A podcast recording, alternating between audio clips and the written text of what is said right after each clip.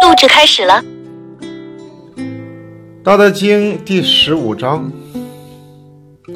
古之善为士者，微妙玄通，深不可视。夫为不可视，故强谓之容。欲兮若东涉川，犹兮若为四邻。燕兮其若客，涣兮若冰之将逝。敦兮其若朴，况兮其若谷。浑兮其若浊，孰能浊以成？静之许清。孰能安以久？动之许生。保此道者，不欲盈。夫为不盈，故能蔽而心诚。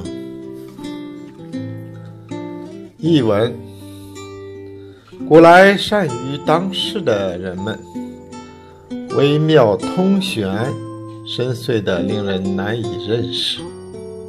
正因为难以认识啊，所以要勉强来形容它的样子。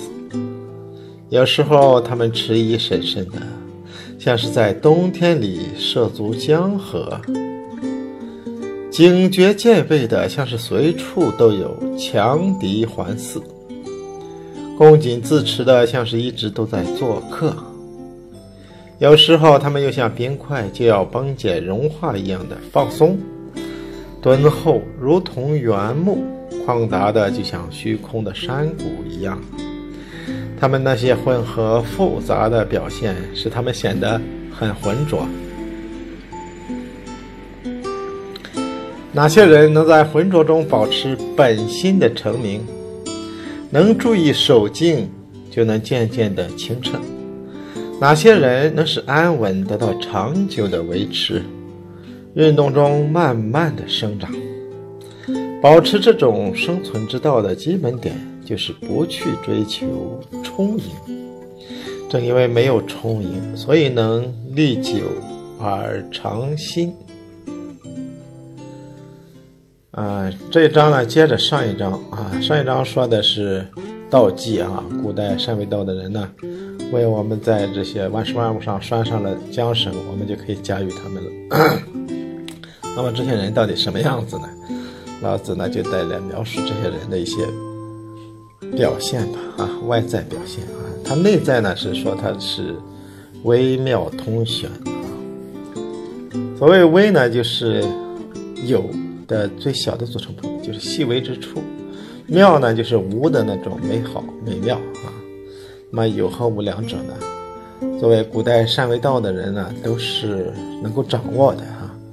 那么还有通玄啊，玄呢，我们以前知道它是未知的区域啊，或者是对某些人来说呢，是属于不可知的区域啊。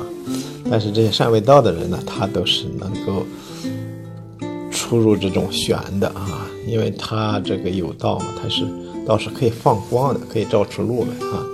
他们是通选的啊。